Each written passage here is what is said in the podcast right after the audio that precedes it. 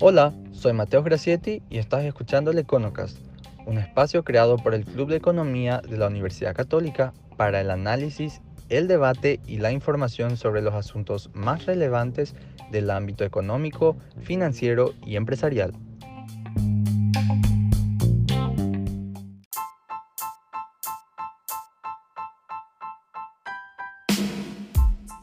Con Econocast, Mateo junto a Fernando y junto a Mónica. Sí, eh, estábamos, Ricardo, en, en, esto, ¿verdad? En el mercado laboral tenemos eh, eh, a, cuatro generaciones que están lidiando dentro de un mismo ambiente laboral y, específicamente son los baby boomers. Decimos que los baby boomers son los nacidos entre eh, el 46 y el 64, es decir, tienen ahora entre 55 y 73 años. La generación X tienen ahora entre 39 y 54, los millennials tienen entre 25 y 40 y finalmente estamos nosotros, Federico, eh, el grupo de entre eh, de hasta 25 años, ¿verdad? y, finalmente decimos que es toda una odisea poder eh, encontrar, digamos, una armonía empresarial para que puedan convivir distintos cohortes de edad dentro de un mismo propósito, ¿verdad?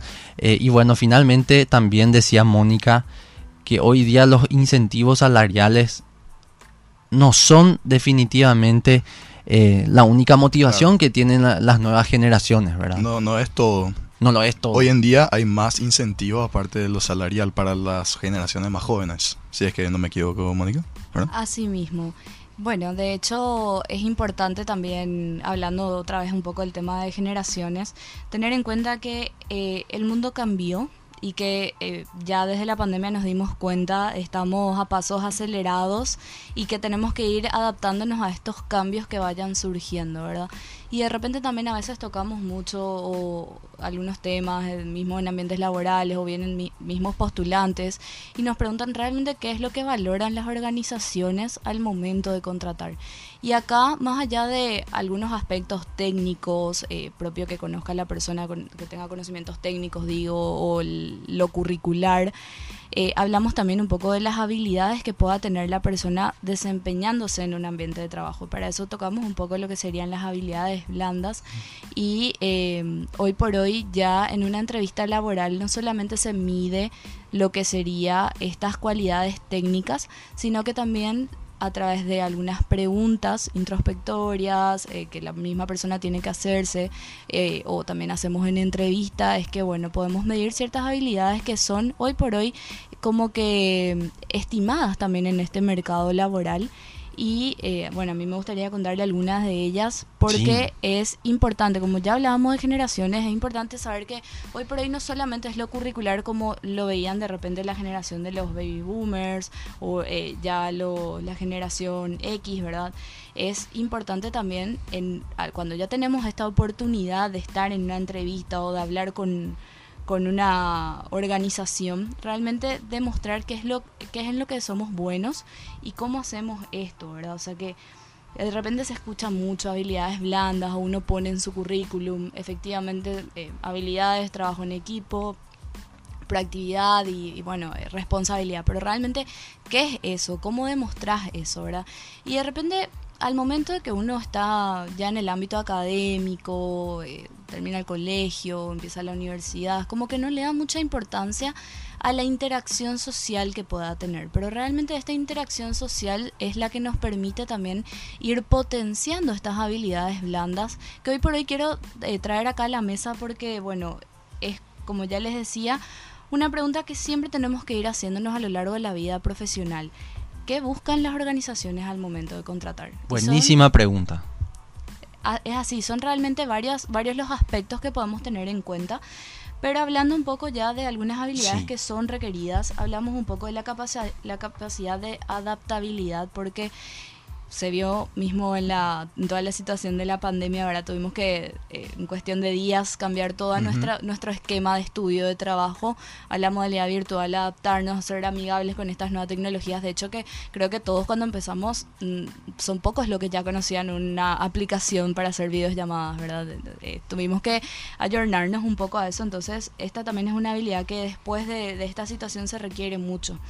También hablamos un poco del pensamiento crítico que es la que se, eh, se relaciona principalmente con la capacidad de discrepar y formular propuestas más complejas en torno a un problema, ¿verdad?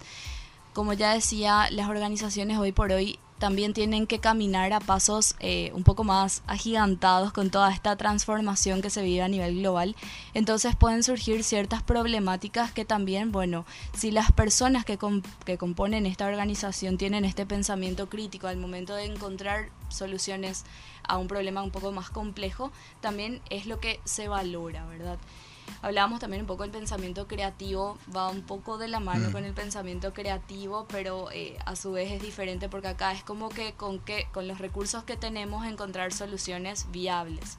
Entonces, ¿cómo realmente podemos ser un poco creativos con lo que nos toca enfrentar con, la situación en la que claro, y, y decimos que, que no se limita a solamente algunas carreras, ¿verdad? Por ejemplo, de repente carreras vinculadas al marketing, la publicidad, o de repente carreras em, liberales como, como la arquitectura puede ser.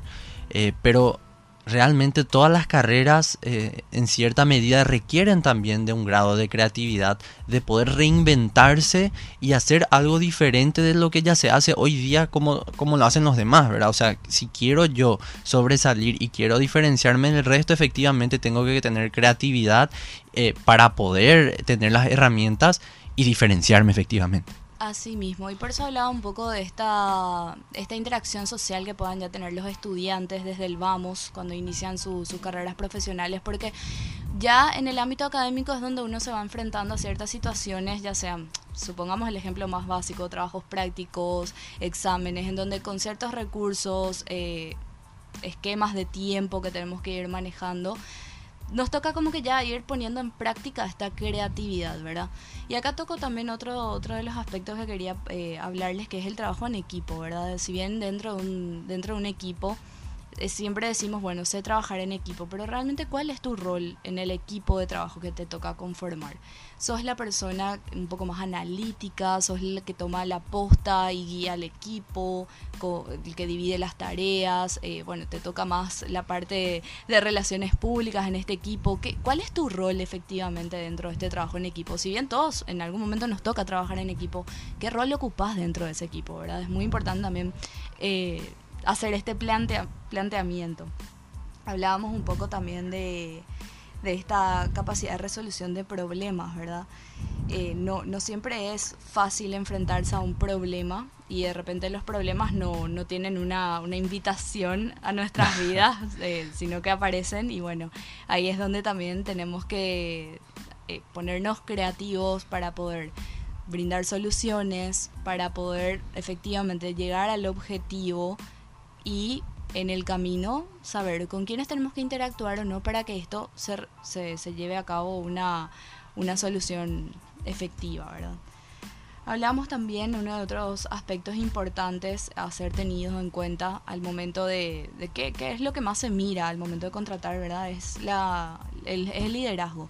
Si bien el liderazgo eh, decimos que, que, bueno, es la capacidad de, claro, llevar adelante un equipo de trabajo, conducir, acompañar a, otros, eh, a otras personas. No siempre el líder eh, nace siendo líder. Muchas veces también toca un poco aprender, ayornarse eh, en, en, lo, que corresponde más a esta característica, ¿verdad? Saber qué caminos realmente tomar para motivar al equipo, que no es fácil motivar a otras personas y por eso hablaba un poco que esto ya se puede ver desde los inicios en la, en la, etapa académica porque existe siempre esa persona que es el que dice, bueno, yo, yo voy a dividir el grupo, vos vas a hacer esto, vos aquello, ¿verdad? Entonces es como que eh, algo que sí se puede ir identificando, pero hay veces en donde eh, también líder tiene que ir aprendiendo a ser líder, ¿verdad? No siempre es una posición nada más en una, en una jerarquía, sino que también es algo, algo que se va aprendiendo. Mónica, te quería hacer una pregunta. O sea, estas son todas habilidades blandas las que estás explicando, ¿verdad? Son todas, como estabas explicando, las que buscan empresas actualmente. Pero yo tenía una consulta que puede ser un poco difícil de responder. ¿Cuál sería, bueno, todas se complementan en sí al final del día, pero para vos, ¿cuál sería la más importante? No existe la más importante porque esto también depende y se evalúa en conjunto con la posición en la cual la persona, eh, o mejor dicho, la posición que la persona tenga que ocupar dentro de la organización, ¿sí? Estamos hablando, por ejemplo, si es una situación en donde la persona tiene una posición, mejor dicho, donde la persona tiene situaciones constantes de análisis de datos, realmente se va a valorar más el pensamiento crítico que pueda tener, la capacidad de resolución de problemas, eh, también, bueno, la orientación a resultados, ¿verdad?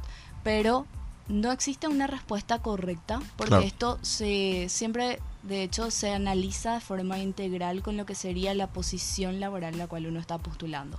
Entonces eh, si bien acá hay tres aristas importantes que componen hoy por hoy al profesional de recursos humanos que justamente son sus habilidades sus capacidades eh, técnicas o ya eh, bueno sus conocimientos más eh, adecuados a lo que sería ya su profesión verdad Toda la, todo el know-how que tenga sobre algún aspecto. Y luego hablamos también ya de la experiencia que tenga verdad de repente también mucho nos preguntan soy una persona que está buscando su primer empleo que me va a ir a decir en entrevista efectivamente con esto que ya les decía uno tiene como que muchos ejemplos que transmitir de las experiencias académicas o también de voluntariados que vive a lo largo de su vida.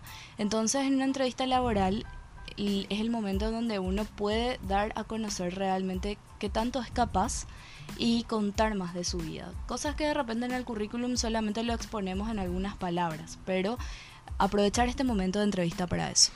Claro, y, dentro de, este set de, de, habilidades blandas, como, como bien lo dijo Fede, Em, yo creo que también la inteligencia emocional es algo que hoy día se toma mucho en cuenta al momento de, exigir o, al momento de, contratar a un individuo. Y es efectivamente no solamente poder controlar las emociones de, no, no, gritar o no, no irarse, digamos, pero es más que eso, es saber utilizar las emociones en el momento correcto, en el local apropiado para esto. Entonces son habilidades que no se aprenden en ninguna facultad, no se aprenden en ninguna universidad, eh, pero que termina por pesar y complementar a todo lo demás que tenemos en el currículum, ¿verdad? Es así. Justamente por eso incentivo mucho a los jóvenes. Nosotros, de hecho, hoy por hoy eh, tenemos eh, contactos con varias universidades, así como en esta ocasión, ¿verdad? Y estamos siempre incentivando a los jóvenes a que realmente pongan en práctica en cada situación que vivan, aprovechen al máximo y pongan en práctica estas habilidades que pueden realmente sopesar al momento de presentarse también ante una oferta laboral, ¿verdad?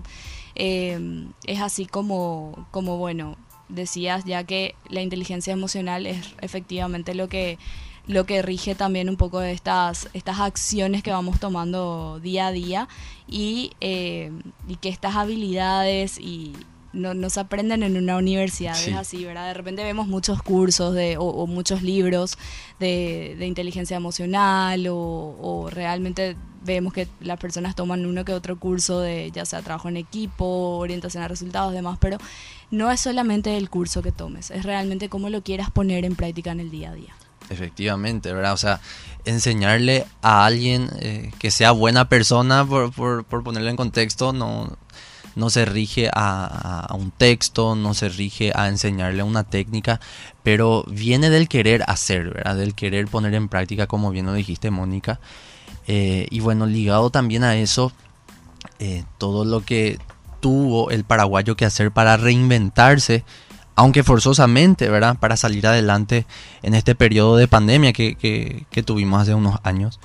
Hablamos de delivery, hablamos del, comercio electrónico, el e-commerce, educación a distancia, el home office, eh, y, realmente hay muchas cosas eh, que vinieron para quedarse, ¿verdad? Por ejemplo, hoy día el e-commerce crece a pasos agigantados y no solamente, eh, digamos, se quedó en la pandemia y solamente fue una herramienta más para comerciar durante la pandemia, ¿verdad? Pero ahí quisiera hacer una, otra pregunta, Mónica. Muchas empresas volvieron a, sus oficinas habituales, sus, oficinas físicas, digamos, y dejaron a un lado eh, esto del, home office, ¿verdad? Y yo me acuerdo que en el momento más duro de la pandemia, de repente todos hacían home office, eh, por poco los agricultores, ganaderos y todos ya no hacían el home office, ¿verdad? Y, bueno, eran, eran las directrices y era, eh, bueno, imperaba eh, que se hiciera así, ¿verdad? Pero digamos que eh, en cierta manera muchas empresas decidieron u optaron por volver a la forma más tradicional de, asistencia física a las empresas, Mónica. Es así, o sea, hoy por hoy podemos ver una tendencia en donde muchas empresas volvieron a esta modalidad presencial, muchas otras, sin embargo, adoptaron esta modalidad mixta de trabajo. O híbrida, inclusive, ¿no? Sí, así mismo y eh, son tendencias que bueno se aplicarían o, que cada organización mejor dicho toma en cuenta qué es lo que necesitan en el día a día para trabajar eficientemente qué les funcionó mejor también en base a esta experiencia forzosa como dijiste que tuvieron que, que vivir en la situación de la pandemia. Y bueno hoy por hoy cómo llevan mejor sus actividades es algo que cada organización ya lo va definiendo pero hay posiciones en, mismo en estas empresas que nosotros vemos que volvieron a la presencialidad, muchas posiciones pueden actuar como freelance y de hecho lo hacen. Entonces vemos que depende mucho de las tareas que cumpla también la persona, no en sí toda la organización, sino que qué tareas puntuales toca eh, realizar a, cada profesional y bueno, cómo esto se puede traducir en un trabajo presencial, híbrido, de netamente de home office, ¿verdad? Es cuestión de ya ir teniendo en cuenta cómo funciona la organización, para eso se hace todo un estudio previo y también cuál es, eh, cuál es la, el grado de, de, implicancia social que necesita la persona realmente para desempeñar sus, sus, sus, trabajos, ¿verdad? De repente, si es una persona que, constante, eh, que constantemente tiene que estar interactuando con otras personas, vemos que capaz el home office no sea lo ideal. Entonces eh, va muy relacionado. Acá no podemos hablar de blancos o negros, realmente eh, existen grises y esto depende siempre de, cada organización. Efectivamente. Y eh, bueno, esto que decimos, todo esto que dijimos, el e-commerce, también el, el tema del delivery, muchas empresas tuvieron que hacer sus ventas, por ejemplo, al WhatsApp y a través de eso contrataban un servicio de delivery porque, bueno, tampoco podían emplearse el lujo, digamos, de contratar un servicio eh, particular y exclusivo de, un motoboy como, o, motoqueiro, ¿verdad? Pero eh, realmente esa fue la temática y yo creo que hoy hay muchas plataformas que, que siguen afianzándose y también el consumidor paraguayo en cierta manera eh, se adaptó a esa, em, entre comillas, virtualidad en el comercio, en los servicios. Eh, y, bueno, hoy digamos que no solamente eso es el futuro, pero es el presente y, estamos viviendo eso, Mónica. Así es, y efectivamente es ahí donde tocamos el punto de la capacidad de adaptación nuevamente, ¿verdad? Entender que de repente un trabajo que, que lo normalizamos hoy por hoy puede transformarse y puede no ser el trabajo que veníamos acostumbrados a, veníamos acostumbrados a realizar, pero que justamente tenemos que estar preparados para saber cuál es el otro camino que podemos tomar en base a este trabajo que, se, que está cambiando, ¿verdad? Como es justamente si nosotros éramos las personas que actuábamos de vendedores en una tienda física y hoy por hoy pasa esto a ser un e-commerce netamente, ¿Qué otro rol podemos ocupar, ¿En qué podemos profesionalizarnos para responder ante esa, ante esa demanda?